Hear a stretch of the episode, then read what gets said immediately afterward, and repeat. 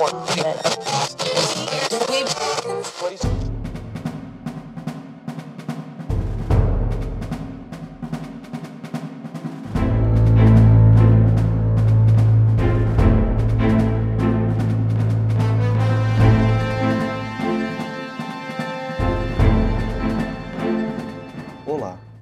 bem-vindos à Voz do Direito Internacional, o podcast. Eu sou seu apresentador, Gustavo Petri Veronese. Este é o nosso segundo episódio e, com a voz de alguns especialistas em direito internacional, doutora Raquel Topor, doutor Eduardo Werner, doutor Jeffter Gesso e o doutor Marcos Marquezini, iremos abordar um dos temas mais fundamentais do direito internacional, os tratados internacionais. A Guarda Revolucionária disse que apreendeu uma gangue terrorista acusada do assassinato de meia dúzia de seguidores do Ayatollah Khomeini. Comecemos. Bem, pelo começo. Doutora Raquel, você poderia me responder como, exatamente, surgiram os tratados internacionais? Então, Gustavo, o primeiro registro da celebração de um tratado data do período situado entre 1280 e 1272 a.C. É o que se refere à paz entre o rei dos Hititas e Ramsés II, faraó egípcio. Esse tratado pôs fim à guerra nas terras sírias. Você poderia falar mais sobre a história dos tratados? E a sua evolução no tempo? A partir do final do século XIX, surgiu um cenário internacional mais propício ao desenvolvimento conceitual e institucional do direito dos tratados, e acabou eh, sendo formado um acervo normativo mais amplo. Essa evolução ela ocorreu principalmente em razão da multiplicação dos regimes republicanos e a constitucionalização das monarquias. E com a democratização das nações, as ações jurídicas acabaram expressando uma interdependência maior, valorizando ainda mais o direito internacional. Há alguma região específica no mundo que teve um impacto mais significativo nessa evolução? Olha, em termos de regulamentação internacional do direito dos tratados, eu particularmente daria destaque para a participação do continente americano, principalmente em razão da Sexta Convenção Internacional Americana realizada em Havana, em 1928, na qual foi celebrada uma convenção sobre tratados. E esta convenção ela foi ratificada por oito estados, e entre eles o Brasil. Em 1966, a ONU submeteu à consideração da Assembleia Geral um projeto de artigo sobre o direito dos tratados, e foi essa iniciativa que deu origem à Convenção de Viena sobre o direito dos tratados, com 85 artigos e um anexo. Observa-se na Convenção o reconhecimento do Estado como ator principal diante da possibilidade de celebração de tratados, pois este é tido como um sujeito de direito internacional por excelência. No entanto, existem outros sujeitos de direito internacional capazes de celebrar tratados.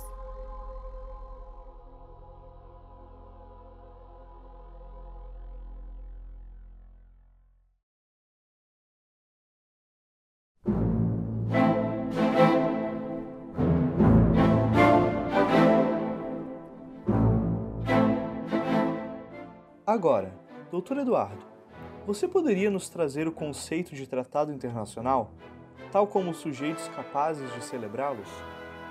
Pois bem, a existência de conflitos e a necessidade de solução de controvérsias é uma parte inseparável das relações entre os países, da mesma forma que acontece no convívio entre as pessoas. Então, por esse motivo, pode-se entender tratado como todo acordo formal firmado entre pessoas jurídicas de direito internacional público. E, claro, destinado a produzir efeitos jurídicos. Bom, ele é formal, pois é positivado, em que seus termos se definem com precisão. Já os atores de um tratado são necessariamente pessoas jurídicas de direito internacional público, estados soberanos e as organizações internacionais, por exemplo.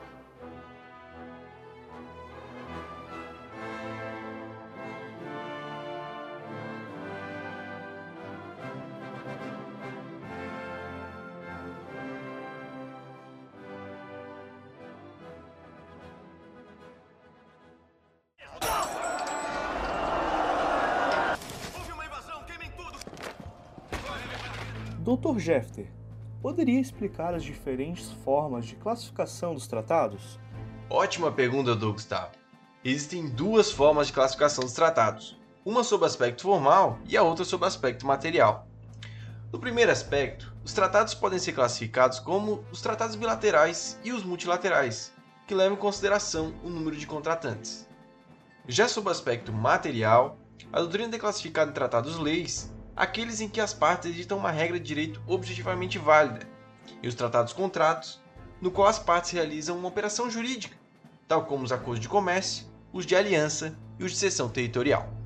Existem também outros critérios de classificação dos tratados, como qualidade das partes, que podem ser os estados ou organizações, se são tratados constitutivos de organizações internacionais ou tratados meramente normativos, tipos de procedimento, são tratados formais e acordos em forma simplificada, os tratados abertos, com cláusulas de adesão, e os tratados fechados, que não têm cláusula de adesão. Bem, por fim, gostaria de perguntar ao Dr. Marcos sobre como se dá a celebração de um tratado e o que fundamenta a obrigatoriedade do cumprimento dos tratados. Quando um Estado ou organização internacional assumem obrigações e adquirem direitos perante outros no âmbito internacional, eles podem o fazer através de um documento, que assim é chamado Acordo Internacional. No acordo estão estabelecidas regras concretas para a parceria em áreas específicas. Eles criam compromisso jurídico e podem criar compromisso político para ações que são pensadas para o futuro. No Brasil, quem pode assinar os acordos internacionais são o presidente da República, o ministro das Relações Exteriores e os embaixadores-chefes de missões diplomáticas do Brasil no exterior.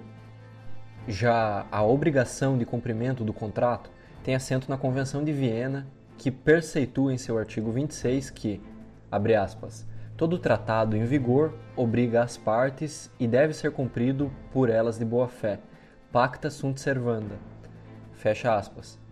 E no seu artigo 27 estabelece que, abre aspas, uma parte não pode invocar as disposições de seu direito interno para justificar o inadimplemento de um tratado. Essa regra não prejudica o artigo 46. Fecha aspas. Deve-se atentar para o fato de que o cumprimento de um tratado por parte do Estado que o ratificou ou que a ele aderiu dura enquanto o tratado estiver em vigor no cenário internacional. No mais, Dr. Marcos, gostaria de saber se tens conhecimento de alguma notícia ou novidade referente a esse assunto aos acordos e tratados?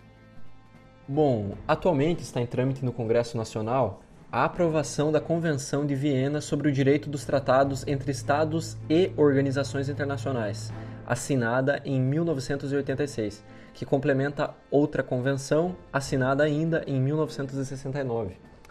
A maior diferença entre as convenções que recebem o mesmo nome é a consideração de que, além dos tradicionais Estados, as organizações internacionais também são consideradas sujeitos de direito para a formulação de tratados. É importante ressaltar que o trâmite está em regime de urgência e foi dado entrada em dezembro de 2018.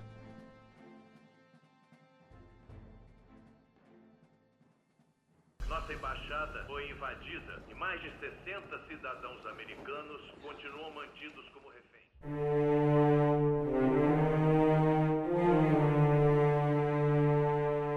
Enfim, isto marca o final do segundo episódio de A Voz do Direito Internacional. Boa noite a todos.